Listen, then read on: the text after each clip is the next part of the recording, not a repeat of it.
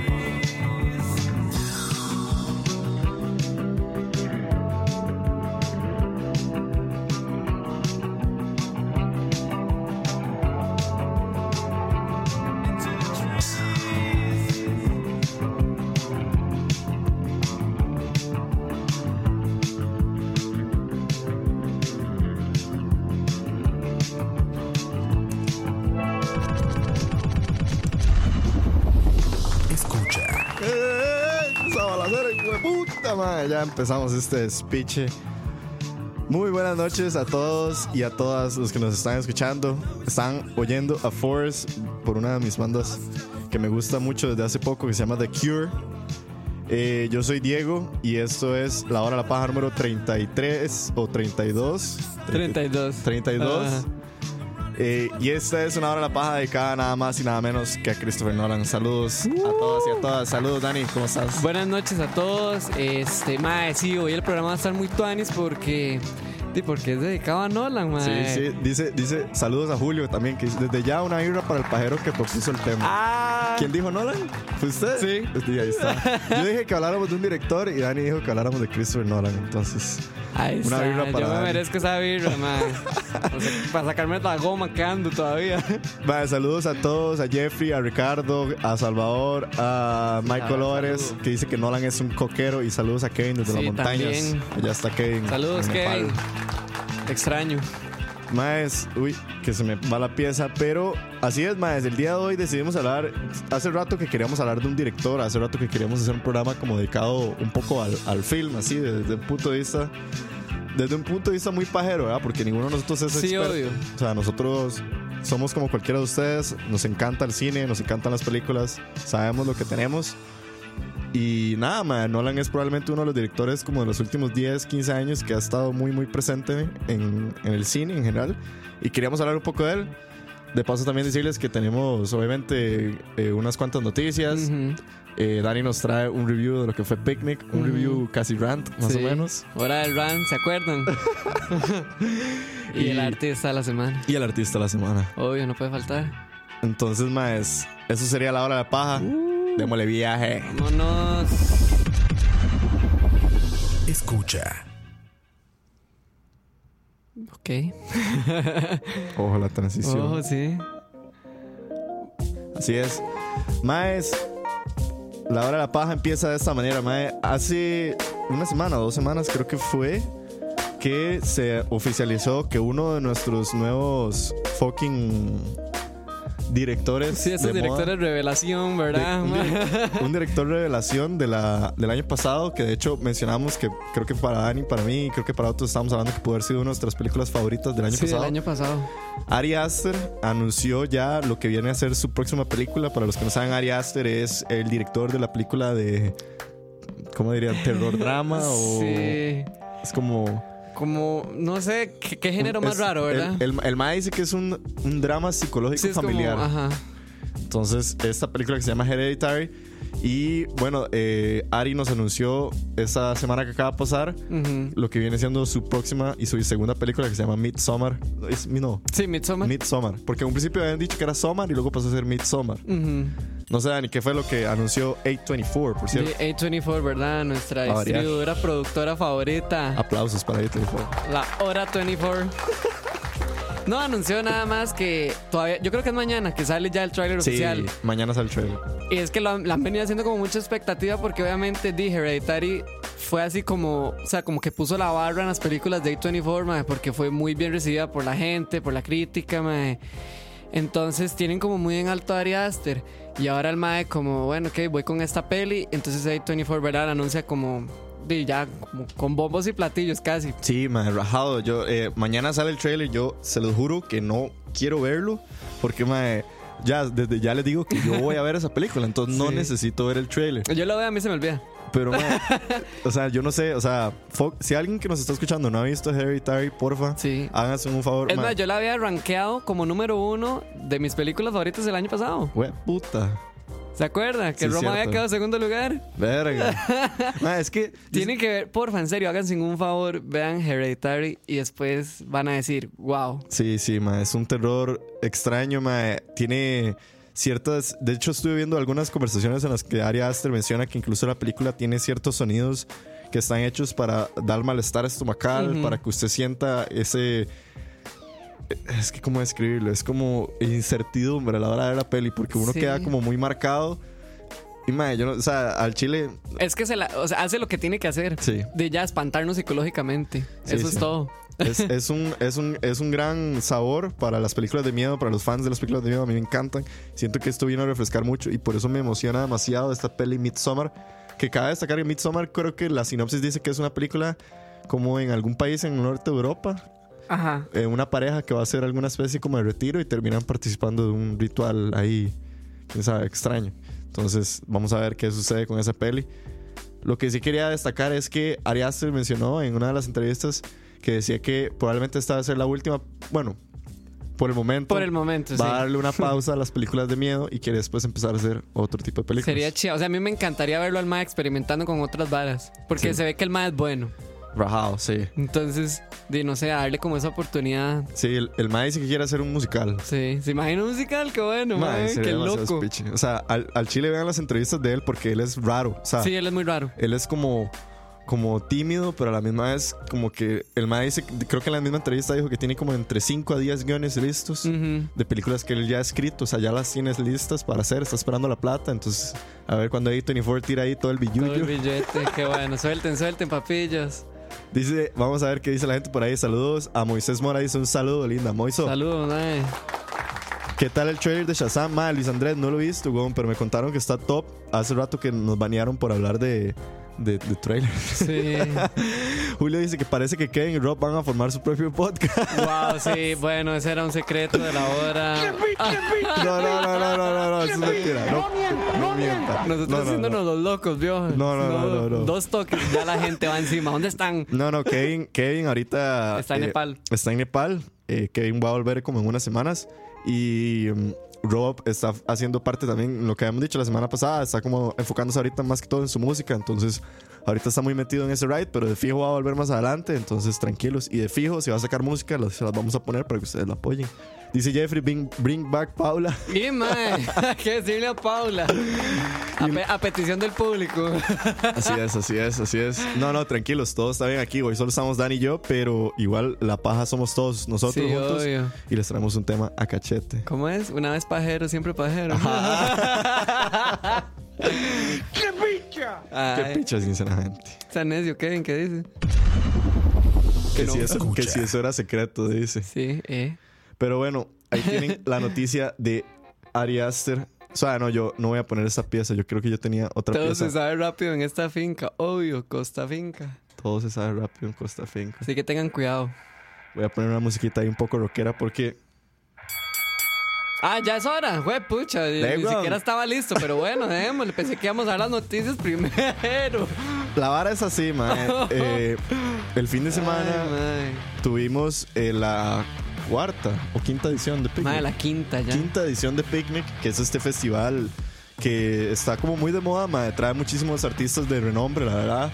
Desde Ha, ha- aspectos... ha traído, sí, porque comenzó siendo como un, un festival solo de artistas nacionales. Ajá. Un festival, digamos, de todo el día. Tiene, tiene como esta característica de que es como, dime, para ir a chilear un rato, Ajá, ajá, ajá. tomarse las birritas, pasar un buen rato con los compas y ya después en la noche empedarse y así. Empedarse. Entonces, hacia como que ha venido evolucionando porque les ha resultado, la verdad. Digamos, han pasado de traer dos artistas internacionales a di, este año que Todo se vino esa galeta Sí, rarísima. eran como nueve, ¿no? Sí, sí, eran nueve, yo creo. Ajá. No sé, mae. En fin, el sábado fue este festival en Pedregal. Y Dani se drogó. Y yo fui, yo participé, este, la hora de la paja, ¿verdad? Lo enviamos de corresponsal. Ajá, corresponsal, oficial. Este, a lo poco que me acuerdo, no mentira. no, la verdad debo decir que el festival estuvo, o sea, Amiguita. amiguita, con los artistas que iban todo bien, obviamente. Apenas para la fiesta. Iba un Champol, que obviamente yo iba ahí justo a ver a Champol ya. Chandapal. Champol es mi pastor. ¿Verdad? Entonces yo iba directo a ver a Champol. Ahí va también Nacho, Sebastián Yatra, Ay. Diego Torres, que mae, ese señor, ¿qué? ¿Qué fue a hacer? Yo creo que ya, ya ahora sí empieza el rant, mae. ¿Por qué putas iba a ser mae? Este. Entre otros, había también un montón de artistas nacionales. Sí. Que aquí es donde yo quiero empezar el rant. Ojo. Porque me. Bueno, ya lo empecé con Diego Torres. Bueno, va la segunda tiradera. Dele. Como por ahí a las 5 de la tarde empezó a llover, ¿verdad? Dicen, sí, como 15 minutos. Y yo. llovió 15 minutos, pero llovió full, mae. O sea, yo quedé empapado, todo el mundo quedó empapado. Y esta gente hizo como. Habían tres escenarios. Ajá. Dos grandes, en donde iban a tocar los artistas internacionales, y uno como anexo Como midground, Ajá. como medio. para los artistas nacionales. Ah, ok. Y supuestamente este estaba como bajo unos toldos y así. El problema es que estos toldos no tapaban el agua, más bien como que la filtraban.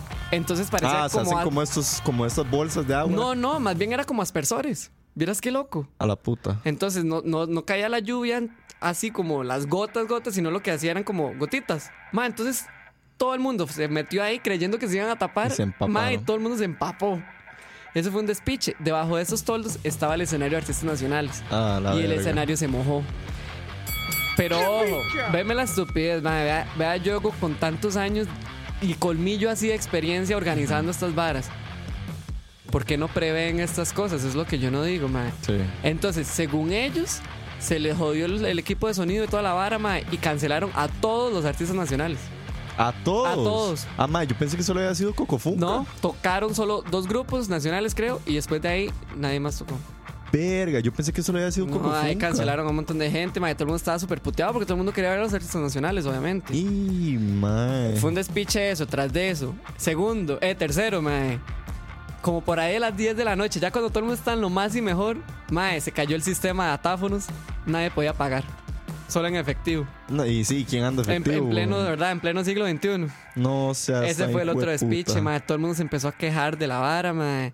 O sea, O sea, la- si usted no había comido para el día, no comió. no, no comió. Las filas eran eternas porque obviamente, mae, todo el mundo pagando efectivo en lo que dan cambios y tras de eso solo ponen como a tres personas atendiendo, Sí, mae, sí, y mae, aquel pichazo de gente.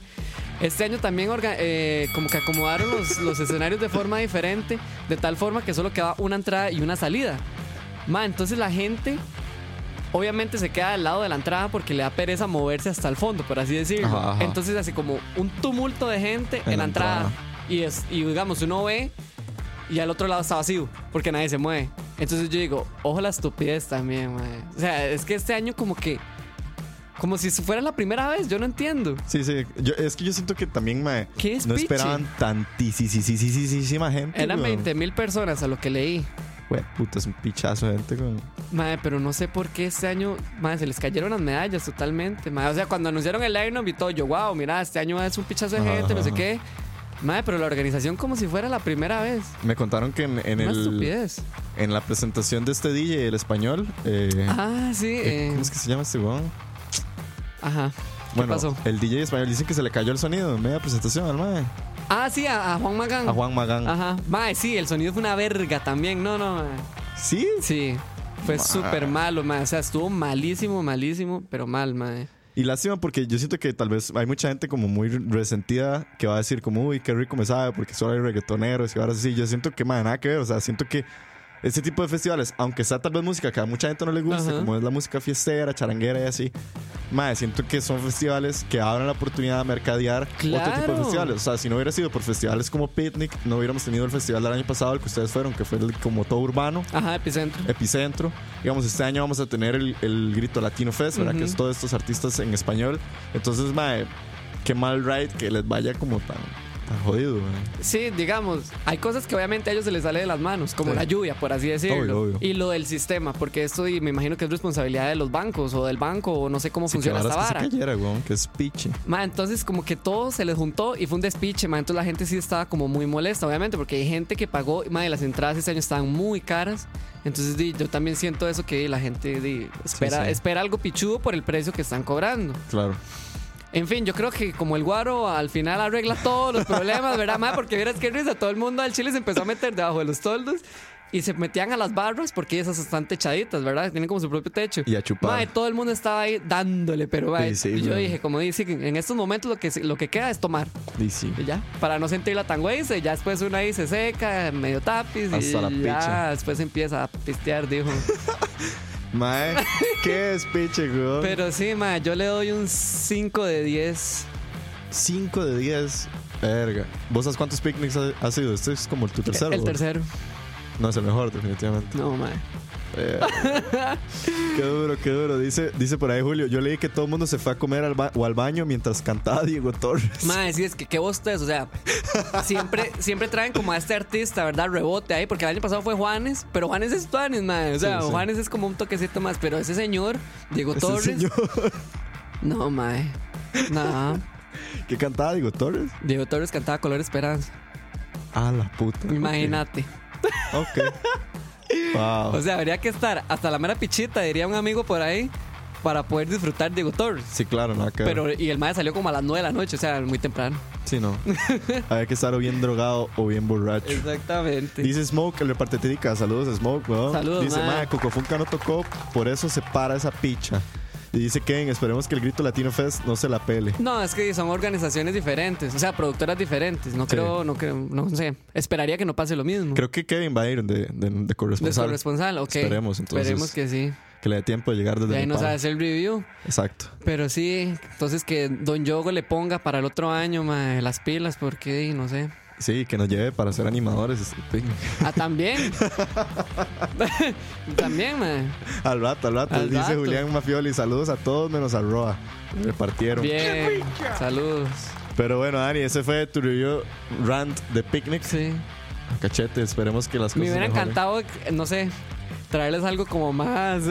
No hubo ninguna anécdota como así, más vacilona. concreto porque di, no, no, no, ¿No hubo alguna anécdota di, no me acuerdo. ¡Qué Amiguita, amiguita. Amiguita, pasemos de tema. No, no, pero la última. no, nadie lo reconoció, ningún pajero lo saludó. No, madre, me hubiera Uh. encantado. Me hubiera, me hubiera cagado de la risa, madre, la verdad. Para que me hubieran visto en ese estado. Qué estupidez. Escucha. Y vamos a lo último que nos queda por aquí. Dice Smoke la vertetica, que dicha que no fui, madre. Legalmente hubiese necesitado demasiada pacha con jet para tolerar esa estafa. Echa coño. Más, háganse. Qué fuerte. Por favor, qué fuerte, weón. No tomen pacha con Sí, jet. Qué fuerte, qué fuerte. Saludos a todas las personas que están conectadas, más. Eh, tienen corazones, corazones, mae. Los queremos demasiado, mae. Porfa, Aquí sí. Hay un pichazo de gente, mae. Los queremos un vergasalala a todos. Más, y las últimas noticias que les tengo por aquí es que, bueno, mae, hoy nos despertamos con la noticia de la muerte de Keith Flint de The Prodigy y también murió Luke Perry de 90210. Que, Sí. ma, yo voy a ser muy sincero, no sé quién es Kate Flint y quién es The Prodigy. Si Yo alguien en el chat podría hacernos un pequeño review. Y bueno, 90210 yo tampoco nunca lo vi. Yo tampoco, yo sí sabía quién era Luke Perry, porque el Sí. mae sí es como di, súper icónico, porque al chile el mae como que marcó de mucho la generación anterior a la de nosotros. Entonces yo sí tenía como en mente quién era el mae, nunca vi Beverly Estaba Hills. roco el mae. Sí, tenía 50 y resto, mae. Ah, ok. Una vida muy despiche. fijo. Sí, fijo. El mae salió ahora en Riverdale también. Digamos, la Ah, generación ok, de nosotros lo reconoce por eso. Y la generación X lo reconoce por Beverly Hills, mae. Entonces es como un Al mae despiche. sale en Riverdale. Ajá. Ah, sí, ok. O a la Eh, puta. Entonces, para esa gente sí, es, sí está gacho la pérdida de este mae. Sí, ¿no? entonces es como, ok, pero hay mucha gente que lo desco- desconocía del mae. Bueno, pero ahora ya lo saben. eh. Veos. Este, y yo traigo una, una noticia, no, una efeméride en nuestro Una- calendario. Una, una efeméride. Tira, a En ver. Nuestro calendario de la hora de la paja. El primero fue el sábado, el viernes, el viernes. Ajá. El viernes cumplió. Hijo de puta, 40 y. ¿Cuántos años cumplió? Bueno, mi tercer álbum favorito, The Dark Side of the Moon, cumplió Ah, la puta, 40 sí, cierto. Ese dato lo tiró Rob, ¿no? Sí, cumplió 43, 40. y- Mae, fuck. Soy tan malo para las matemáticas. En fin, cumplió 40 y resto de años, Dark mae. Side of the Moon. Ajá, y para mí siento como que salió ayer, mae, la verdad. Al chile. Mae, sí, o sea, el Chile es uno de mis álbumes favoritos, mae, y obviamente ese día lo pasé escuchando. Bueno, siempre lo escucho, mae. Y nostalgia a Roger Waters. Obvio, pero se acuerda. ¿Se acuerdan cuando éramos felices y no sabemos? Sí, exactamente. A la persona que nunca ha escuchado de Dark Side of the Moon, por favor, también hágase un favorcito. Van a ser los 47 minutos más alegres de su vida. Que lo escuche de la 1 a la. De la 1 a la ¿Cuántas son? 9. ¿no? 9, 10, 11, 11 canciones, creo. En fin, escúchalo corrido A cachete. y se va a alegrar su vida. A cachete. Saludos, Emanuel. Dice saludos, pajeros. Saludos. Dice Jeffrey que ya se está muriendo. Ya se, están, Qué ya se están muriendo. Sigue Clint Eastwood. Man, no maten a Clint Mae, Eastwood, no maten a nadie, por favor. Solo los de, los de aquí podemos matar. Dice, el que puede saber es Mr. Detrás del Audio por edad. Ah, dice Julio Sandoval. No sé si está hablando de Luke Perry o del álbum. No, del álbum. De, no sé, el álbum salió en el 73. Detrás del audio. El 73 fue hace Bastante. 45 años, ya, ya, ya. 45 años. Mae, en otras noticias, yo que podría dar rapidonas, dice Julio, gran review, mae, por cierto, gran review de- del picnic. Ah, ok, mae. gracias. Gran review. Es- Otras noticias rapidonas que yo podría dar, sí, mae, salió el trailer de Shazam, no lo he visto, pero mae, Pero ya una, lo habíamos hablado. es una peli que me cuadra, mae. No, no, pero ya habíamos hablado. Creo que hay un nuevo trailer. Ah, ok. Eso es lo que no sé. Un trailer que sí vi, que está también de moda, es el trailer de eh, la nueva X-Men, que se llama Dark Phoenix, que viene a ser como creo que creo que la última in- intento, bueno, ya como la última despedida probablemente de Fox a su franquicia de, de X-Men y ya después viene seguro Marvel con, y Disney con su mano en, en X-Men, entonces vamos a ver qué pasa con eso. Pero mae, em, vemos una, una peli que va a ser bastante parecida a lo que fue X-Men 3. Entonces esperemos Wow. que cambie un poco, pero vamos a ver qué pasa. Y... ¿Qué más pasó esta semana, weón? Eh, creo que ya faltan menos de 30 y resto de días para Game of Thrones. Wow, sí. Este, a todos los pajeros que son fans de Game of Thrones, como Diego y yo, este. Ya nos sentamos a hablar de eso. Sí, ma, vamos a hacer un programa especial para Game of Thrones. Va a Les estar muy prometemos bueno, que vamos a hablar demasiado. Pero bueno, esas fueron las noticias de la semana. Esperamos que les haya cuadrado un pichazo y vamos con nuestro artista que lo trae Dani. Sí, cierto. Escucha. Bueno, hoy este me voy a poner, voy a ponerme así, hora de la paja, Oh. mood, ¿verdad? En el corazón. Porque hoy les traigo así puro hip hop. Hijo de puta, nos vamos a poner bien negros, carepichas. Ponete ahí Brockhampton O, o la puta, no sé ni quién es. y ponete queer. Brockhampton, aquí está. Ajá. Y a la puta, ¿de cuál álbum? Ese, no, Saturation 3 o 2. el 2. Ok. Queer, aquí está. Ok, Y más. ahorita hablamos. Esto es el artista de la semana de Dani. Esto se llama Brockhampton, el artista del álbum Saturation 2. Y la canción se llama Queer. El artista de la semana que les trae Dani. Vamos a escucharlo y ya venimos para hablar un rato de eso. Esto es la hora de la paja. No se despeguen. Me siento como más de radio ya, papá. Sí, Pero aún así no logro las transiciones. sí, fatal. Skinny boy, skinny boy, where your muscles at? Used to walk to work, eight hours, take the bus back. Ain't no time to stop, ain't no time for vacation. Y'all all on my spot, cause you know that I am A1. All these pretty girls, they come running to our faces. I could do without, I could move without, I could do myself. I get in the rust, I feel depressed. I bang on my chest, I say fuck them all till I'm dead. First off, fuck Dolce and Gabbana. Racist mother suckers tryna be my father. Put that me and mama. Grab the gold, then I go right back to Ghana. I came back again with the platinum to the continent. I came back again, I came back again with the platinum to the continent. I came back again. Don't go running your mouth, don't go running your mouth. Don't go running your mouth, don't go running your mouth. Don't go running your mouth, don't go running your mouth. Don't go running your mouth, don't go running your mouth. Go as far away. I don't even mind as long as you stay right here, right next to my side.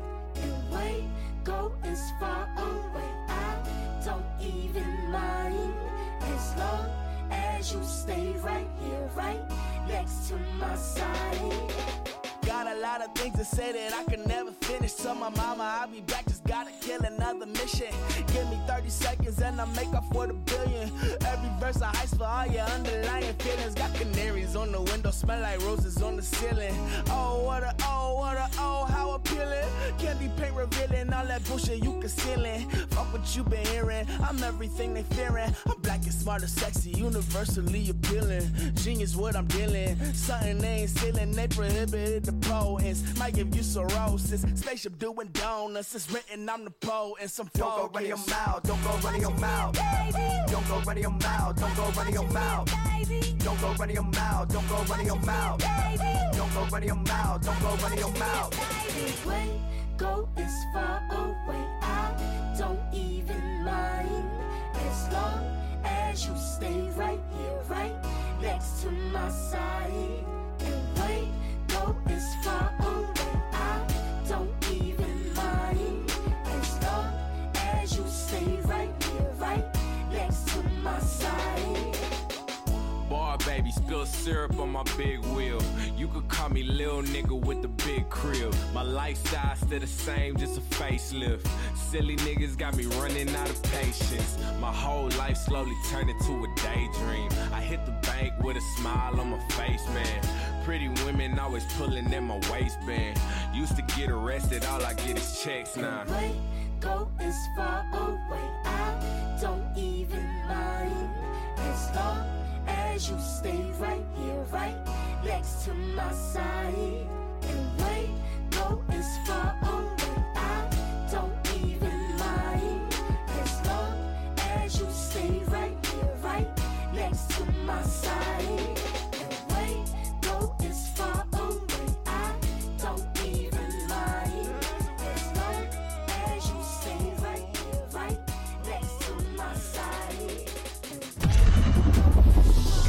Escucha. Y Mae, rajado, como dice Julio, Mae, mood pajero over 9000. Sí, volvimos a la primera temporada. Mae, estábamos escuchando al artista Brockhampton con su canción Queer, que es el artista de la semana que nos trae Dani. Voy a aprovechar un rapidón. Saludos a Henry. ahora el Dice saludo. saludos desde El Salvador de parte de Wendy Flores y yo. Hashtag mi pajero. Linda, weón. Saludos. Y Jeffrey dice, suena como la hora de la paja 2018. Exactamente. Dani, Throwback. Bueno, ¿quién es Brockhampton? Les mae? voy a hablar de Brockhampton. Bueno, Brockhampton es un colectivo artístico. A la puta, un supergrupo. Por así decirlo, o sea, no un supergrupo porque los artistas que están ahí no son reconocidos, digamos. Son más que desde cero pero se juntaron. Este, son de Texas. Y se Ah, ok. formaron en el 2015, mae. O sea, es algo reciente, la Bastante verdad. reciente. No, no, o sea, no hay como mucho que contar, la verdad. Este, el líder, digamos, de este, de este grupo eh, se llama Kevin Abstract. Y la historia de Brockhampton es vacilón porque en un foro que se llama Kanye. ¿Sabe? Ya se me olvidó el nombre. Ok. Kanye Life se llama un, un foro en el que el Mae había preguntado como, hey Maes, ¿quiénes quieren formar un grupo? Y un montón de gente empezó a responderle. Jeta. Sí, y así se formó el grupo, Mae. Verga, o sea, es un grupo, hijo de la internet, es un grupo. Exactamente, sí, es un grupo super millennial, así, mae. rajado. Entonces los maes como que se empezaron a, di, a formar ahí cada uno, di, cada uno con sus como con sus habilidades, por así decirlo, porque Ajá, digamos ajá. hay tanto vocalistas como músicos, como productores, como fotógrafos, diseñadores y de Ah, todo. ok, mae. es como toda una marca. Sí, sí, es como todo, por eso digo como un colectivo, porque al Chile es como un conglomerado grande de artistas. Ok. En los que, suena bien complejo. Sí, claro. Los vocalistas son Kevin Abstract, este mae que fue el que formó el, el- el grupo, por así decirlo. Matt Champion, Merlin Wood, Don McLeod, Jova y Bearface. Este, por lo que veo, son o sea, personas comunes y corrientes, por así Ok, sí, decirlo. no hay- no hay ningún nombre nadie así que famoso de peso. Ajá, exactamente. Este, esto del foro pasó en el 2010, pero ellos comenzaron ya a grabar como sus cosas por ahí el 2012 y el 2013. Ok. Sin embargo, no fueron tan reconocidos como hasta el 2015. Shit. Ok. De hecho, que ellos comenzaron en el 2013 bajo otro nombre que se llamaba este, Alive Since Forever. Y ya a partir del 2015 ya comenzaron a hacer sus cosas Como Brockhampton. como Brockhampton. Y ahí fue donde salió este, eh, la trilogía de Saturation, que Sí, son porque- estos tres álbumes Ajá. seguidos: Saturation 1, Satu- Saturation 2 y Saturation 3. Aquí estoy viendo, sí. Hay, hay un primer álbum que se llama All American Trash. Ajá, que eso fue ahí como más que todo parte de Kevin Abstract, el Ok, que ok. tuvo que ver mucho con esto. Y ya, y ya lo demás fue Saturation, que fue en el 2017. Y lo que escuchábamos, digamos que era Queer, que es parte de Saturation 2. Saturation 2. Ajá. Ajá, la- cada álbum salió en mayo, en agosto y en diciembre de ese año. Fue puta, Sí, fueron súper seguidos. Pero producieron como animales. Sí, y el año pasado que salió Iridescence, Que es el que estamos escuchando. Ajá, que es el álbum más reciente y que es muy bueno, man. Les recomiendo escuchar Irid- Iridescence. Y pues ellos tienen como esta nota, ¿verdad? Nueva, como esta nueva ola del hip hop, por así Ajá. decirlo. Porque muchas de sus canciones sí están como basadas en sus vivencias, en sus experiencias. Y obviamente ahí les meten los, los ritmos y así, Sí, medio locos. Es algo muy parecido a lo que había formado Tyler, the Creator. Es, mae, eso es lo que yo te Que iba a era decir. Out to the Future, algo así se llama el grupo, no me acuerdo. Fijo, Rob se me está cagando en este momento, pero no me acuerdo el grupo o el colectivo del, del que salió Tyler y Frank Ajá. Ocean, pero ellos querían hacer algo similar. De hecho, que eso es una inspiración para ellos. Frank Ocean y Tyler, the Creator, son así como, ah, para ellos. Sí, porque, mae, de hecho, cuando estaba cantando el mae, yo, o sea, yo te pregunté fuera de aire, como, mae, weón, este es Tyler the Creator, porque canta bastante parecido. Sí. Y me parece muy chida estas varas. Bueno, no sé, desde el punto de vista de, de que no, no es como por decirle el mal a la banda Brockhampton, pero que también ese tipo de varas, como decís vos, funciona como trampolín para que alguno de los que esté dentro de la banda pueda hacerse su propio artista. Sí, bueno, me imagino que ellos bretean así porque, digamos, Kevin Abstract también tuvo sus cosas y hace sus cosas. Y de- me imagino que las, dem- las demás personas, no sé, como los diseñadores, los artistas, o sea, ya los- las personas como más dedicadas al- a la parte artística e incluso los productores, Ajá, ajá. de- me imagino que también bretean sus cosas por aparte a Brockhampton, por Mm. así decirlo. Pero di, todo bien porque siento que es como, que como todos hacemos nuestro brete juntos, pero también por separado y no hay bronca, cero bronca. ¿Cómo putas llegaste a Brockhampton? Mae, fue tan loco porque fue como en, en las recomendaciones que hace Spotify. Ajá. Es que Iridescence salió como en noviembre, septiembre del año pasado, no sé. o Sí, sea, hace nada. No hace nada. Y yo, como que. Y la portada es muy, muy, no sé, es muy loca. Y me llamó mucho la atención. Y yo, escuchemos Brockhampton. Y uff, hasta que salían los audífonos fuego, mae. Yo, ¿qué es esta vara tan bueno que estoy escuchando, mae? Over 9000, diría el Sí, mae. Y a mí, y vos sabes que a mí no, o sea, yo no soy tanto de esta nota. Sí, o sea, sí, me, no. me gusta el hip hop y así, pero no tan heavy. Weón, por eso me sorprendió además que usted viniera con hip hop. Mae. Y después ya empecé a escuchar los Saturations. Me gustaron, no son tan pichus como Iridescence, porque tal vez son como más pesadones. Ok. Pero digamos, Queer es una de las piezas que más me encantan, mae. Estaba bastante tuanis. Y es así full, ¿verdad? Ghetto. Exacto. Y ahí para hablar un poquito de Queer también, Este, la gente se confunde mucho con el nombre porque, bueno, Kevin Abstract es homosexual, entonces la gente cree que la pieza es como en honor al mae, porque queer significa maricón, por así decirlo, Ajá, en ajá, inglés. Pero en realidad queer también tiene otros significados como extraño o raro. Ok. Entonces ellos más bien escribieron la pieza basado como en las características de cada uno. Bueno, de cada uno no, porque es mucha gente, como de los principales vocalistas de la banda, que ellos en realidad tienen vidas muy extrañas. O sea, vidas normales, pero al final son vidas extrañas. Entonces ellos se refieren a eso en la canción. Si quieren, buscan la letra también y van a- se van a dar cuenta que no tiene nada, nada que ver con, digamos, con, con con- ser queer. ajá, con ser maricón. Ajá, ajá, ajá. Este, y no, eso es un dato curioso de la canción que la gente tiende a confundir mucho. Y en realidad está Tani, la- ahí participan cinco o seis vocalistas en esa canción.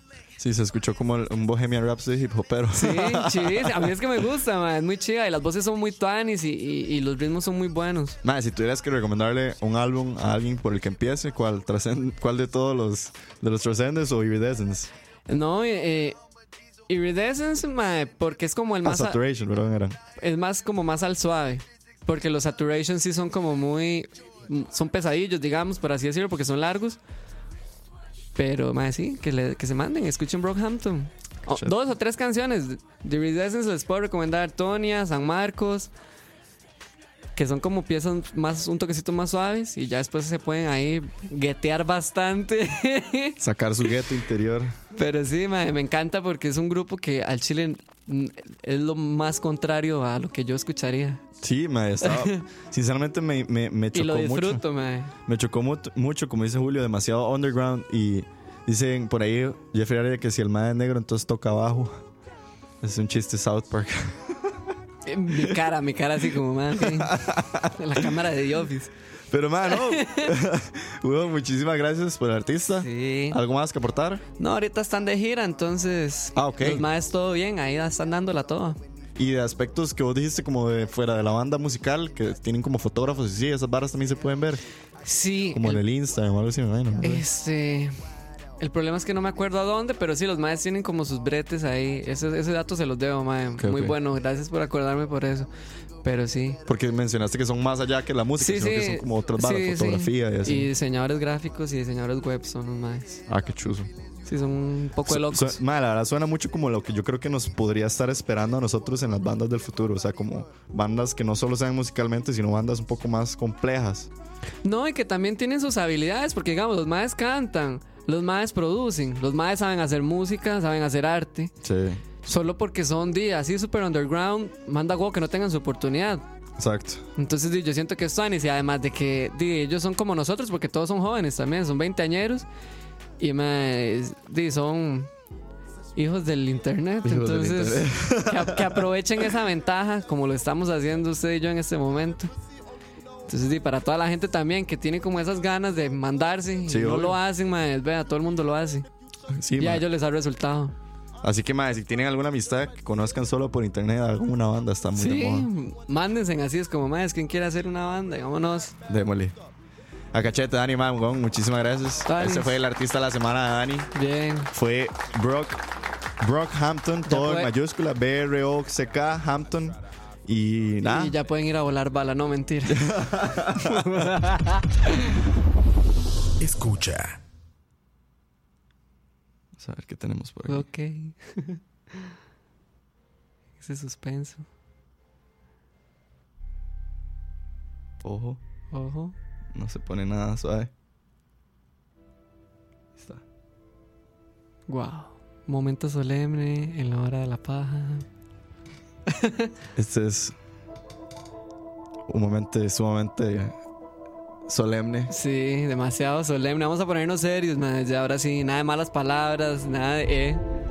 Maes, están escuchando The Cornfield Chase. Una maes, se me eriza la piel Qué bueno, idiota. Maes, vamos a hablar, yo creo que uno de mis. Ay, madre, la puta, hasta me dan ganas. o sea, no sé, o sea, con esta música, weón. Al que diga que no le gusta alguna de las películas, No, es válido. Hay algunas que tal vez no son tan buenas, pero mae. o es que o es que tenemos la barra muy en alto con el mae.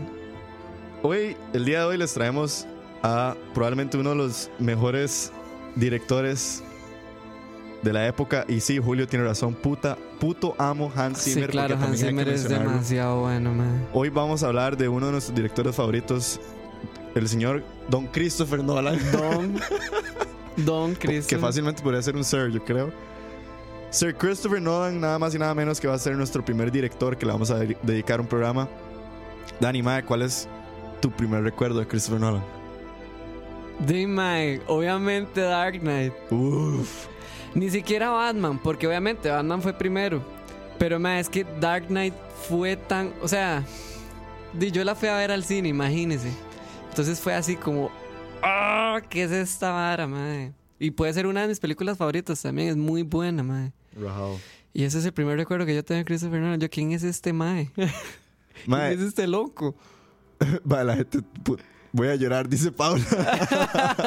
mae, amiga, same. sí, sí, mae, no. Yo, mi primer recuerdo es Batman Begins. Si yo me acuerdo de ver Batman Begins, la, la- así como. Puta, mae, uno venía de ver las películas de viejas de Batman. De que Batman, eran- sí. Que eran- no eran malas, pero uno estaba acostumbrado a que las películas de, de superhéroes fueran así. O sea, Ujú. fueran baratas, fueran estúpidas. Habíamos tenido a un George Clooney de Batman. Habíamos tenido a, a fucking Birdman. ¿Cómo se llama este men? Eh, Eh, Michael, Michael Keaton. Michael Keaton de Batman. Mae, me acuerdo que cuando sale este mae Christopher Nolan y dirige esta peli, me acuerdo que uno lo dejó como con una idea de que, eh, puta pu- ¿será que alguien puede hacer una buena película de Batman?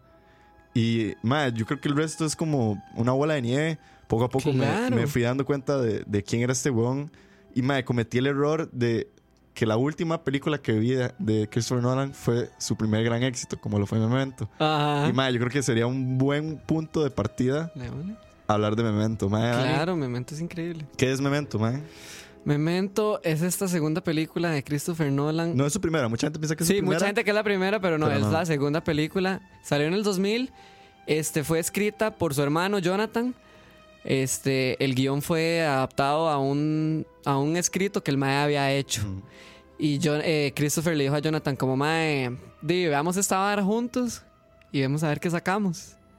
Y el resto es historia, porque Memento es básicamente una de las películas más como originales, podría decirse, o únicas en su tipo, Mae, es que por su estructura, por, por, por un montón de cosas. yo de creo hecho. que Memento tiene todo lo que. Mae, voy, a, voy a, a- a disculparme con Hans Zimmer y voy a poner un poquito de musiquita de fondo.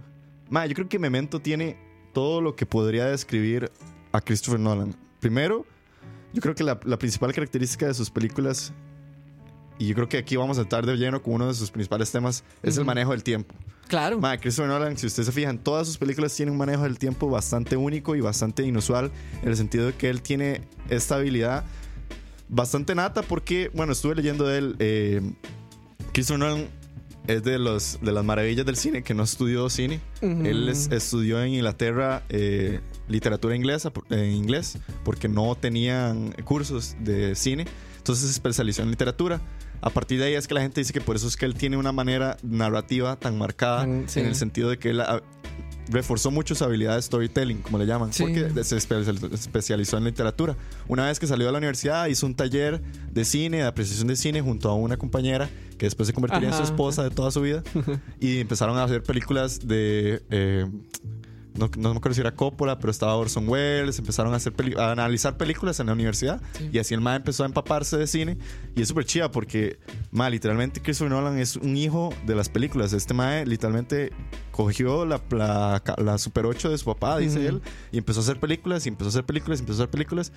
Y mm, así empezó a hacer se fama y sale esta peli Memento y ahí es donde viene yo creo que la clave de él, que es mae, para mí de las cosas que más me gustan de Christopher Nolan es su narrativa, mae. Todas las películas de Christopher Nolan tienen un cliché en el tiempo, tienen algo eh, no, un cliché no, ¿cómo decirlo? No, Un- el mae siempre tiene como este factor.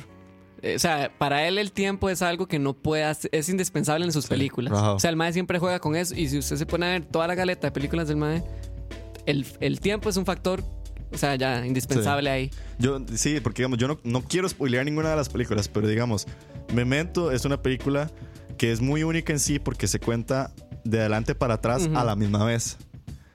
Eh, tenemos The Prestige, que es una película que se cuenta de adelante para atrás también casi que a la misma vez. A la misma vez, sí. Las películas de Batman tal vez son las más lineares de él, pero sí tienen muchísimas cosas en las que se podrían empapar del tiempo en el sentido de todos los flashbacks, las vivencias que tiene eh, Batman. Sí. Muy marcadas casi que en la última película, que es cuando hay demasiado flashback. Eh, después tenemos, yo creo que su obra maestra, como lo es Interstellar. Mm, No, o, e Inception, o Inception. Yo estoy entre esas dos. Pero bueno, Inception podría ser Wow. la primer, su primer gran breakthrough en el aspecto del Sí, tiempo. claro. El mae duró 10 años escribiendo Inception. No sé, hasta hijo de puta. Porque imagínate lo que es, cómo, cómo maneja uno un guion de ese tipo. O sea, para mí Inception es como, aparte de ser una de mis pelis favoritas también, siento que es como de las pelis más complejas y elaboradas en todo sentido. O sea, tanto en guion como en producción que he visto, mae. Sí. Entonces, y yo creo que se refleja demasiado lo característico de Nolan, que es de una narrativa casi que intelectual, por así decirlo. Y me encanta porque no, no, sus pelis no son de las in- películas intelectuales underrated o, o underground, sino más bien son blockbusters al final. Sí. Todo el mundo las termina yendo a ver, todo el mundo las ama, las pasan en tele todos los días, cualquiera. Y son digeribles. Y son súper digeribles. Muy buen cine y es digerible. Entonces, esas, para mí, esas son las dos características grandes del MAE. Cine intelectual, pero no. Para todo el mundo. Pero para todo el mundo. O sea, el MAE como que es capaz de hacer entender algo súper complejo en una peli súper entretenida, mae. sí. Porque sea de una forma u otra, mae, al final uno termina o sea, se entretiene uno con las películas de este mae. Sí, ma, yo, bueno, o sea, puta, es que qué difícil ordenarse con este tema, porque de hecho Julio dice algo que, que es sumamente destacable de Christopher Nolan. Dice que él es guionista prácticamente de todas sus películas, Sí. tiene el cultor creativo en la dirección y el guion. A Christopher Nolan mucha gente lo cataloga como un atteneur, creo que se le dice, que son eh, directores que escriben y dirigen Ujú. y que gracias a esto ellos tienen un control sobre su creatividad y lo que establece un sello. Un sello sumamente característico y casi palpable en las, en las artes que hace Christopher Nolan. Más, si usted ve, es muy fácil saber cuál es una película de Christopher Nolan porque, puta madre, el man es, tiene un sello tan pichudo que uno dice, ah, sí, esto tiene que ser una película de Nolan. Y yo creo que parte, y aquí es donde yo vengo a hacer un, un punto como que me gustaría tocar en Christopher Nolan, es que mae, Christopher Nolan no está solo. No. Mucha gente siempre dice como, mae, le da muchas varas al- al- a los directores y yo digo, mae, puta, ¿qué sería de, de González Iñárritu si no fuera por, por Chivo Lubeski?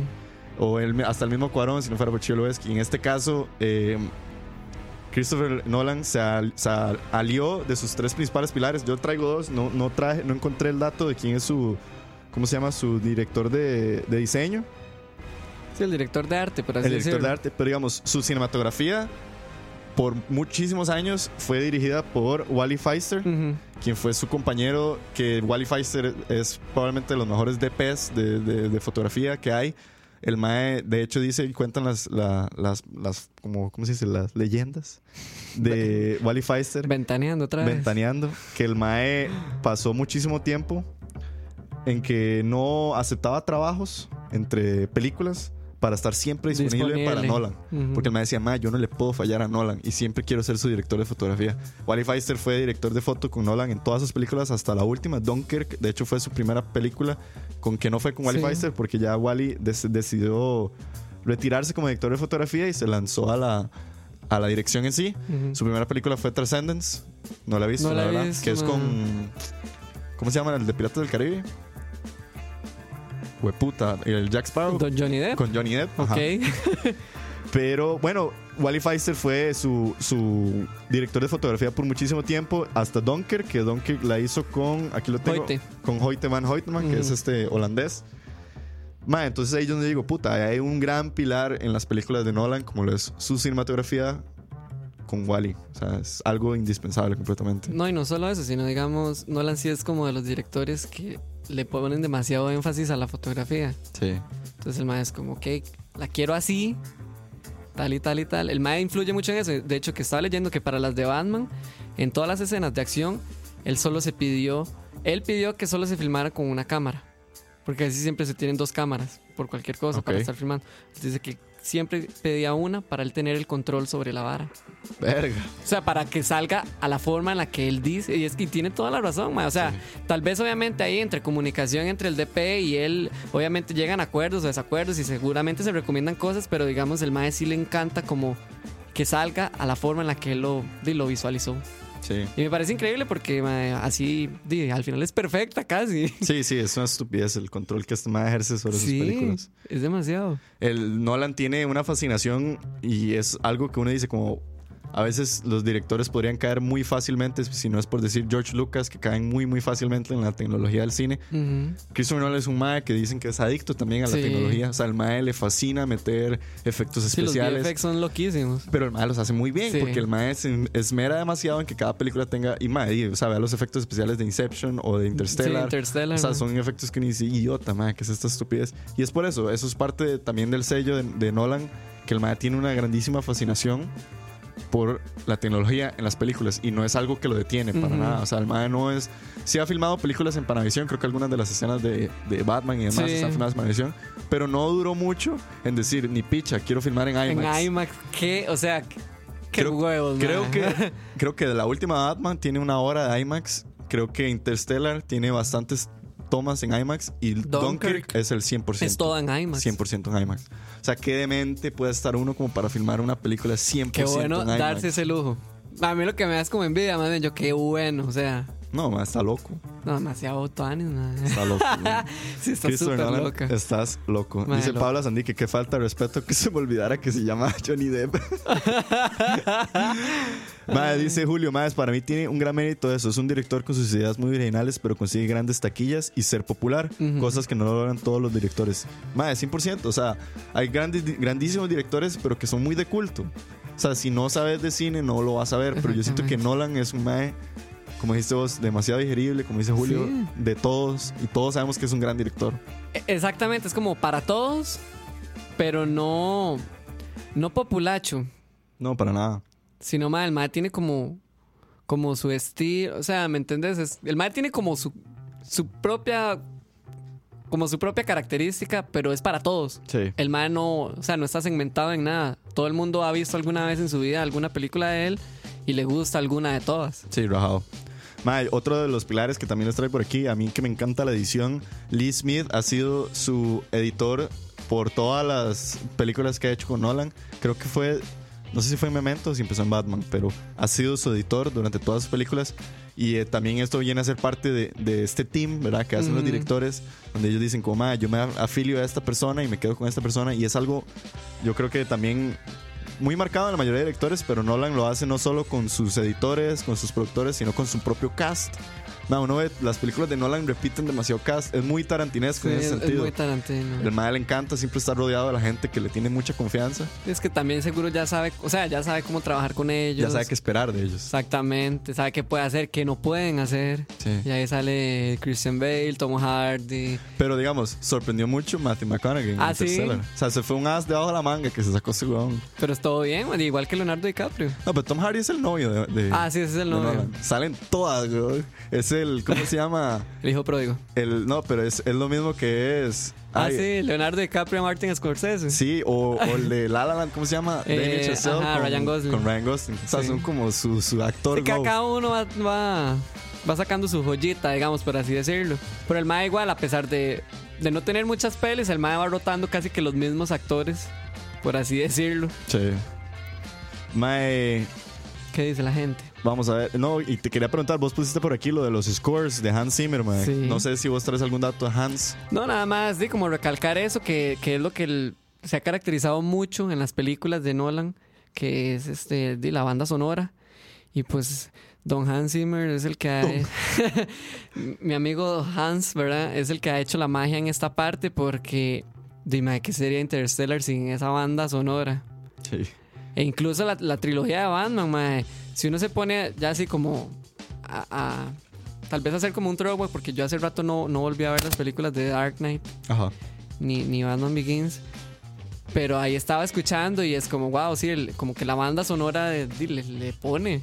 O sea, le pone a las películas de Batman y obviamente la de Dunkirk, que es, Sí, yo creo que que. es uno de los scores muy memorables, yo diría también. Sí, mano, rajado. Dunkirk es, es El- bueno, les voy a contar una- un, un, no un chisme, ¿no? O sea, una anécdota. Una anécdota. Los pajeros, nosotros cuatro fuimos a ver Donkey Sí, al IMAX, al me acuerdo. IMAX. Ma, fue una Estábamos todos experiencia. tan vueltos locos. Es que sí, de viaje el sonido, digamos, bueno, obviamente en, en IMAX ni para qué, pero el sonido, digamos, de la banda sonora lo mete a uno de demasiado todo. en la película. Yo me acuerdo que Las tomas, todo. era, era la primera película que veía Rob en IMAX. Y me acuerdo que, man, bueno, no sé si alguien aquí no ha visto Dunkirk, pero Dunkirk literalmente empieza con una balacera. Ajá.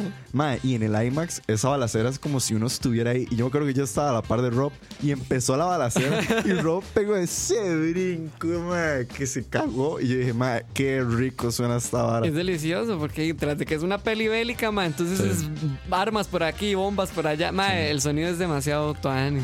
Dunkirk tiene algo que estuve leyendo que también es muy de lo que hablaba Lee Smith, el editor, que él fue lo que más le, le costó como entrarle de un solo, que Dunkirk es de esas películas que casi que podría decirse empieza en un tercer acto. O sea, la película Ajá, empieza, y es como, alto, vámonos. Ajá, empiezan alto. Vámonos de una porque ya estamos en la guerra, o sea, no hay necesidad de explicar qué es la Segunda Guerra Mundial ni No. qué está pasando, sino es vámonos a la muerte, vámonos todos al despiche. Y por eso creo que Dunkirk es genial. Viene a ser también una película que está contada en tres líneas de tiempo. Ajá. Nunca se explica en, en qué momento están sucediendo las líneas del tiempo, pero suceden y entonces uno está como, ok, todo está pasando. Mae, Él, él sí, digamos, sí me di cuenta de esto, porque también la vi hace poco. Él sí pone, él sí pone como en los supers qué, qué, es, qué está pasando y a dónde está pasando. sí, no, y pone cuántas horas faltan para el no Ajá. sé qué, una hora así. El MAE, digamos, sí, sí nos ubica. Digamos, el MAE siempre trata de, de ser. O sea, de dar a entender a la gente, no siendo tan explícito como poniendo este eh, tal mes o tal época, sino, digamos, hay ciertos elementos en la película, como por ejemplo en un momento que el MAE, digamos, las escenas que son los flashbacks las hace a blanco y negro. Eso es como una Sí. forma sutil para indicarle a la gente, ok, esto no está pasando en el tiempo en el que usted cree, obviamente, porque si no sería un despelote y nos perdemos todos. Pero No. digamos, Dunkirk si uno no le pone atención a eso, se pierde. Porque ahí sí no hay como un elemento diferenciador, además de ese- del, digamos, del, del título que sale ahí indicando. Sí. Y igual en Inception, cuando pasa lo de los sueños, o sea, siempre hay como un elemento que lo, que lo guía a uno para no perderlo, porque si no las películas sí serían muy, muy difíciles de entender, sí, claro. Algo en lo, en lo que le ayuda mucho, yo creo, a, a Nolan, que no lo hemos mencionado, es a su hermano, Jonathan. Que de hecho es súper vacilón porque Christopher, cuando usted lo escucha hablar, habla como inglés. Y Jonathan, que es el hermano, Sí. habla como gringo. Como gringo. Porque tengo entendido que Jonathan eh, fue criado en Chicago, En Chicago, y sí. Christopher fue criado en, en Inglaterra. Entonces es vacilón verlos estar juntos porque uno dice como, "Ma, ¿cómo puto ustedes dos son hermanos y hablan tan diferente? Pero tengo entendido que han estado aliados casi que en todas sus películas, ¿verdad? Sí, el mae como... Se supervisan el sí, uno al otro. El uno al otro. Sí, me imagino que ap- han aprendido el uno del otro. Sí. tanto Christopher como de las partes del guion, porque el maestro se manda solo a hacer los guiones. Y me imagino que Jonathan ha aprendido algo de cine. Es vacilón porque Memento, que fue escrita por Jonathan, pero dirigida por, bueno, trastornada, por así decirlo, Ajá, por Nolan, Alterada. alterada por Nolan, eh, tiene una vara que que Jonathan mismo dice que él no se esperaba, ma, porque él dice, yo conté mi historia de una manera, Ajá. pero Nolan la contó de otra manera. Porque de hecho que tengo entendido que el libro de Memento está contado de una manera, pero Jonathan, eh, cuando Christopher llegó a dirigir, dijo, no, yo la quiero contar así. Y eso es algo que, que dicen que es bastante presente en la dirección de, de Christopher Nolan, que el MAE todo lo basa muy en la geometría de las historias. Y de hecho dicen que el MAE es muy de, de- de dibujar. Hay muchos sketches, muchos dibujos, muchas varas behind the scenes donde él dibuja sus historias y él dice que él hace como, como líneas de tiempo. Sí, el seguro es como muy visual. Él es sumamente visual, él hace, ma- hace mapas conceptuales, hace como diríamos como croquis, Sí, sí. hace las historias son muy visuales para él y a partir de todo ese montón de líneas él construye historias. O sea, yo no me imagino el despiche que tiene que haber sido las líneas de Inception, digamos. O sea, uno dice, "Ma, ¿cómo hizo este mapa para unir todo? Pero no sé, no sé, vos creo que, está, que ibas a decir algo con sobre eso, ¿no? No, quería responderle a Jeffrey, que ahora que, que está preguntando eso, si, si al final Leo estaba soñando o no al final. Ah, cierto. Este- ¿Respondió él o no? Al final no. Ah, ¿No le han dio una respuesta a esto? No me no, voy a dar la respuesta más A la bien. puta. Este, estaba leyendo que Inception y, si no me equivoco, Memento también son películas con finales abiertos. O sea, eso que está haciendo Jeffrey es lo que quería Christopher Nolan. Que la gente se cuestione eso. hagan su propio final. Exactamente. O sea, no hay un final concreto. Ok. Y no lo hay y nadie lo sabe. Nada más Christopher lo hizo así. Y realmente es igual también. Son de finales abiertos. Sí, Memento. Entonces, de ahí está el resultado. Jeff- Jeffrey es el buen resultado de una película de Christopher Exacto. Nolan cuestionándose los finales. Más, eh, creo que Memento está en Netflix. Se sale como Amnesia, por si no lo han visto. Ma, eso es como el, el debut de Nolan en, ya con la primera. ¿Cuál otra está en Netflix? Verga, yo me acuerdo que estaba creo que está Inception, pero no Inception, sé si ya no estaba, pero no sé si Bueno, todavía está. Creo que las de Batman hay algunas, no están todas. Y, Y si no, Pelispedia, ahí están todas. Sí, siempre. Ma, yo tengo un problema. Yo no, solo he visto Interstellar una vez cuando la vi en el cine. Jamás. Porque, mae, Diego. mae, es que esa peli. Sí, mae, es mucho, es yo mucho. lloré, güey. Es mucho, es muy heavy, es muy fuerte, güey. Sí. Y no la he vuelto a ver. Y estoy seguro que la vuelvo a ver y voy a volver a marquear. Porque, mae, qué película más fuerte. Y de hecho, es otra, es otra peli que en el guion original yo me leí. El, el guion original. Es que no quiero spoilear. Pero digamos, no estaba enfocado alrededor de la hija, sino alrededor del hijo. O sea, son cosas Wow. que se cambiaron mucho de la película en la manera de Ajá. contar la historia y creo que va muy de la mano con lo que decíamos de que Nolan quiere hacer que las películas sean también más, más relacionables con el público. Ujú. Entonces él siempre termina tergiversando los guiones que escribe con su hermano y dice, no, pero yo quiero contar la historia así. Ujú. No sé, Me sorprende que haya dicho eso, man. Que la, que la ha visto solo una vez. Ma, es que una vez no es suficiente. A mí la primera vez me dejó tan así mind blown que yo dije, mae, necesito verla. a mí me pasó eso con Inception. Yo Inception la he visto como tres veces. Yo también la he visto como, pero mae, me dejó más claveado Interstellar. Es que es, además de que es muy larga, hay mucho que retomar. Entonces uno es como, ok, necesito verla otra vez para ver. Y entonces la segunda vez tampoco es suficiente. Entonces vas con una tercera. En fin, yo podría verla siempre. Me encanta, es buenísima. Igual que Inception. Aunque Inception sí dejé de verla hace rato. Yo sí la he visto como cuatro veces, pero hace un montón no la veo. Tal vez hace un par de años. Me gustaría volver a verla. Sí, Rajado hay que volver a saber. Y ojalá con buen sonido. Ma, yo quiero mandarle Sí. un, a Jeffrey porque dice que no ha visto Interstellar. Jeffrey, Jeffrey. No, Mae. baneemos a este mae. Jeffrey, apenas termine este podcast, empieza a ver Interstellar y prepárese para llorar. Porque, ¡jue puta! No, no, no, no. Mejor que la vea así un día tranquilo, sin nada en la mente, nada más enfocado en la película y después nos va a decir, más que vi. Sí. Nos va a agradecer, Jeffrey, se lo, se lo juro. Ma, lo último con lo que quiero terminar, tal vez, esto de Nolan, es que algo de lo que también lo hace muy único a Nolan, estaba viendo, Nolan tiene 10 películas en este Ujú. momento. O sea, no es un cineasta que ha hecho demasiadas películas. Ujú. Tampoco se sale de la norma, porque podemos ver, Tarantino tiene 13. Eh, el director de, el que es uno de tus favoritos, eh, Fincher. Ajá, Fincher. tiene 10 Sí, películas 10. también.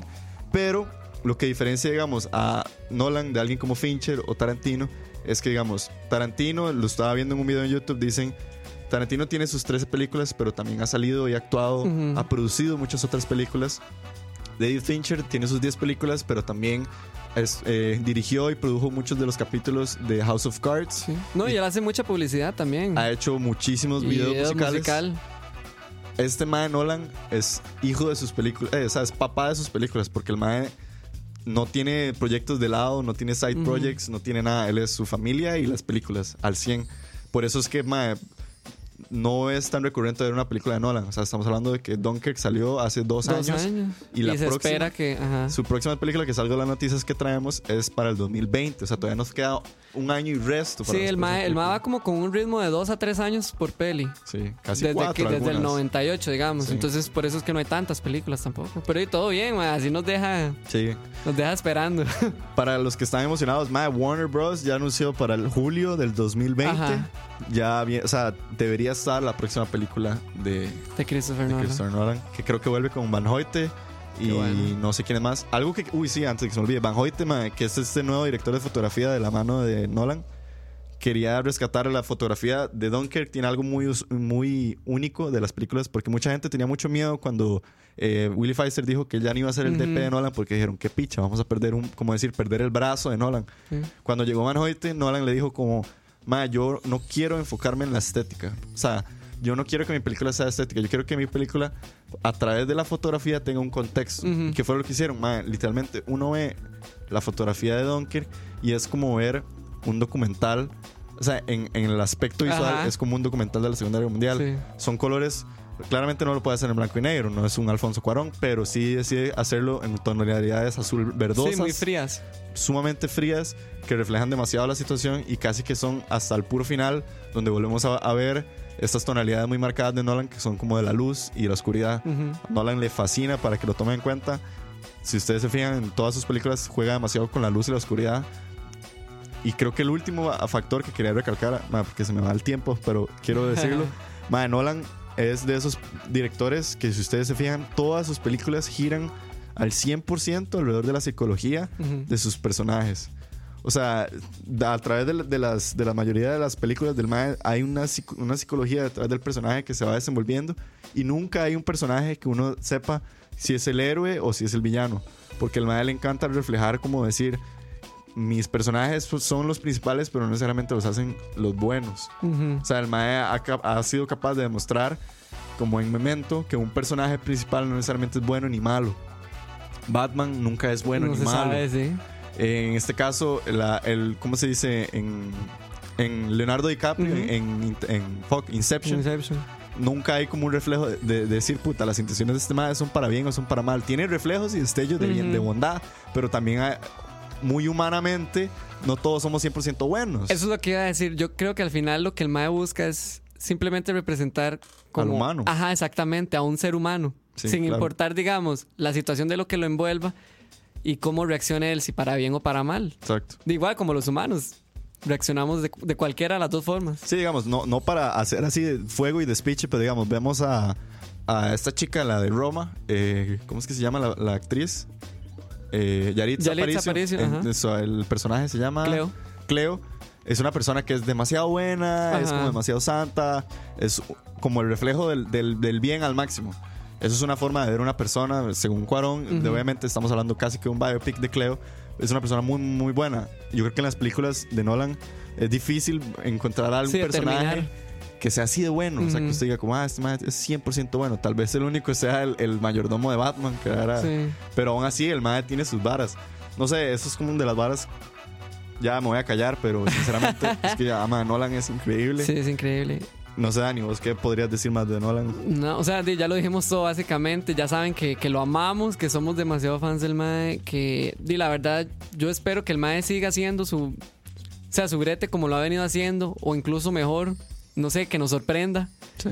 Este, que también esté vacilando con los géneros ahí. Sí, ma, eso es Que algo el- que le critican mucho. Pero me gusta, a mí me gusta que el Mae eh, te haga la de superhéroes y después te vaya al sci-fi. Sí, sí, eso, sí. eso me gusta porque se ve que el Mae es súper versátil en todo. Sí, sí. Y, y le sale bien, Mae. O sea, yo de todas, De superhéroes a guerra a sci-fi. Ajá, digamos, de todas, yo podría decir que la más floja puede ser la tercera de Batman. Sí, la más floja, fácil. Para mí esa es como la más flojilla. Pero es que es el desenlace de una trilogía. Sí, sí. Entonces es... Pero después de ahí todas bien. Sí, todas son bastante buenas. Yo diría que tal vez para mí la que menos me gustó, verga. Qué Sabes que difícil, todas me gustan, pero yo creo que una. la que menos me gustó porque probablemente me costó demasiado entenderla fue The Prestige. Ah, bueno, sí, es que eso es muy... Esa película es muy difícil de digerir Sí. y es como me acuerdo que me también chocaba mucho con aquella película que salió casi que a la misma vez que era como de magos también. Que eran, eran muy, muy parecidas. Sí. Entonces, yo tengo Sí, un colocho mental porque siempre me imagino esas dos películas y las veo casi que a la misma vez. Se me olvida el nombre de esa peli. Eh, y Julio dice que será la del 2020 su primera película con protagonista femenina, porque también Ah, sí. le han dicho que el maestro solo anda con hombres como protagonistas principales. Sí. ¿Será que traemos una femenina? Ojalá. Sería... Ve, son esas cosas que podrían sorprender del Mae. Sí. Que yo digo, todo bien. O sea, yo sí le, le apuesto lo que sea al Mae. Y que le va a salir bien. Lo chido es que hasta el momento no se sabe ni picha. No, no, O sea, se no sabe sabemos nada. Muy probablemente este año vamos a empezar a saber algo. Y ahorita empiezan a salir seguro algunos rumores de que va a ser la peli. Ahí les traemos los chismes. Ahí les vamos a traer los chismes. Exactamente. Saludos a Nolan, fiel oyente. Te Mae, quiero mucho. y, ¿y qué más? ¿Qué más? Mae, ¿vos crees que Christopher Nolan es de los mejores directores que hay en la industria del cine actualmente? Actualmente sí. Porque es muy reciente también, como para decir que de todos los tiempos no, Sí. ¿verdad? Pero recientemente sí. Y, no, y dejando ya al lado el fanboy, ¿verdad? el mae es muy bueno en lo que hace. Sus trabajos son muy buenos, se enfoca demasiado en que todo salga bien, es casi que perfecto. O sea, yo, yo lo veo así como el mae es perfecto. Todo bien. Mae, qué estupidez. Fucking Christopher Nolan, mae. Ya en este momento tengo unas ganas de ir a mi casa a verlas todas. Eh, Tomar de mujer, dice Jeffrey. Wow. Qué Paga- fuerte, pagaría qué por ver fuerte. eso. Qué fuerte, qué fuerte. Pero bueno, más, yo creo que quedaría de, de sobra hablar más sobre eh, Christopher Nolan. Es un grandísimo director. Quiero aprovechar y saludar a todos los que ahorita están ahorita, eh, a todos los que se quedaron conectados hasta el final, a Juan Álvarez, a Diego Rey, a Jeffrey, a Luis Diego Zamora, a Julio, a Pillsbury, a Paula, a Paula, Paula, te, por eso, te están pidiendo por aquí, por cierto. Sí. A Salvador, a Jordi Mejía, a Cucaracha, a Alan, a Luis Andrés, a Emanuel Sánchez Tovaria, a dos personas que están y todas las demás personas que nos están escuchando probablemente ahorita en Spotify, mae, les agradecemos desde el corazón que nos están escuchando un pichazo porque, maes, a nosotros eh, esto es lo que nos gusta, hablar paja. Es más, nos encantaría tener un programa de cuatro horas solo para hablar de Nolan. Sí. ¿Se puede eso? Producción. varas. es que dice Julio, temazo, claro, es un temazo. Sí, hay que ver quién va a ser el próximo director, eso sí. Sí. Vamos a darle aire, ¿verdad? Pero Ah, no, obviamente, sí. Y habiendo dicho esto, creo que es como un. Tal vez una buena opción para programa. sí. O sea, como para. Para variar un poco. Y yo sé que a la gente también que le gusta mucho el cine y así. Poder hacer eh, así programas especiales de directores. Exacto, exacto. Para despe- antes de irme, sí quiero decirle a la gente, ojalá aprovechen también en este momento ya en Netflix está la segunda temporada de Atlanta. Una de las la Atlanta fue una serie que nosotros hablamos en la primera temporada. La Tercer la capítulo de Fue la temporada. fue puta, tercer capítulo, digo ustedes. Más, entonces, por si tienen tiempo, es una serie, la segunda temporada es Claro, digerible, sí, rapidísima y entretenida y les va a gustar un montón. Bueno. Y ya está en Netflix, ya está, ya está accesible para todos. Entonces, si tienen su oportunidad de ver Atlanta, háganlo. Así es, así es. Y Y, dice, es- y después ven alguna de Nolan. uf, dice, dice Julio Sandoval, podría ser uno que empieza con T y termina con Arantino. o si no, Jeffrey dice que George Lucas. De, no sé, que se arregle ahí con Kevin, porque él es el que tiene problemas en hablar de Tarantino. Pero uf, bueno. uf, Fuera Robert. No me acuerdo quién era. Alguno de esos dos ahí. Dani, mae, despídase. Sí, buenas noches a todos. Espero que les haya demasiado gustado este programa. que- Demasiado gustado. Demasiado gustado, ¿verdad? Este, este programa, a los que nos escucharán después también, que lo disfruten bastante. Este, Dima, gracias Diego. Gracias a los arracaches, Uh. que yo sé que también nos van a escuchar. Vía Rakachi. Vía arracache, a todos los escuchas. Y, ¿no? Listo. Cachete. Feliz lunes. Feliz lunes. Más, muchísimas gracias a todos los que están escuchando. Eh, esto fue la hora de la paja número 32, dedicada a nada más y nada menos que a don Christopher Nolan. Muchísimas gracias a todos. Los dejo con una canción que se las. eh, ¿Cómo se diría? Wow. Ay, ¿Cómo se dice esto? Cuando uno recomienda, ¿no? ¿Sí? Sí. Es una canción recomendada de Paula. Ah, ok. Que estuvo la semana pasada con nosotros. Se la quiere ¿Se recomendar. acuerdan de Paula? ¿Se acuerdan de Paula? Sí. Paula se la quiere recomendar a los pajeros, entonces se las manda desde aquí. Esto es una banda que se llama Surfaces. Esta canción se llama Sunday Best. Muchísimas gracias a todos y a todos por habernos escuchado. Nos vemos el otro lunes, si todo sale bien. Sí, chao. Nos escuchamos y nos vemos. Muchísimas gracias. Esto es Sunday Best de Surfaces. Nos vemos, gente. Los queremos un pichazo. Escucha.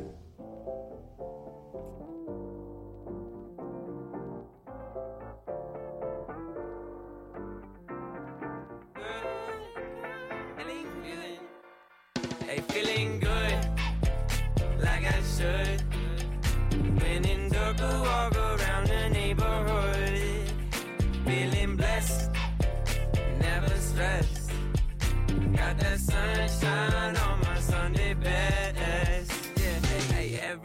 can be a better day despite the challenge. All you gotta do is leave it better than you found it.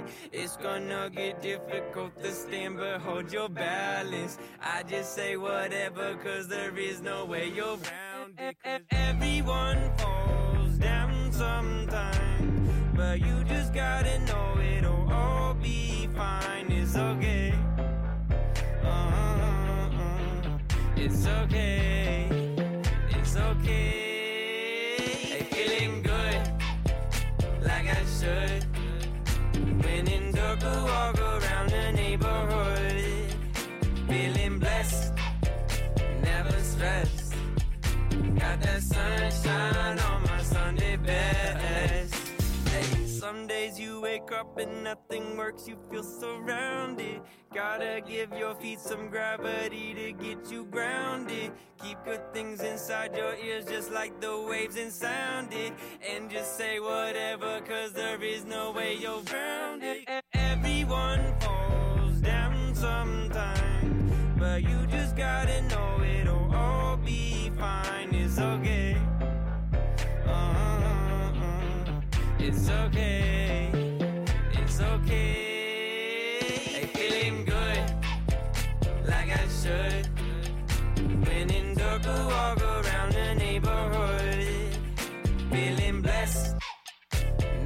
vest. Got that sunshine on my Sunday best. Hey, feeling good, like I should. Been in Durga, walk around the neighborhood. Feeling blessed.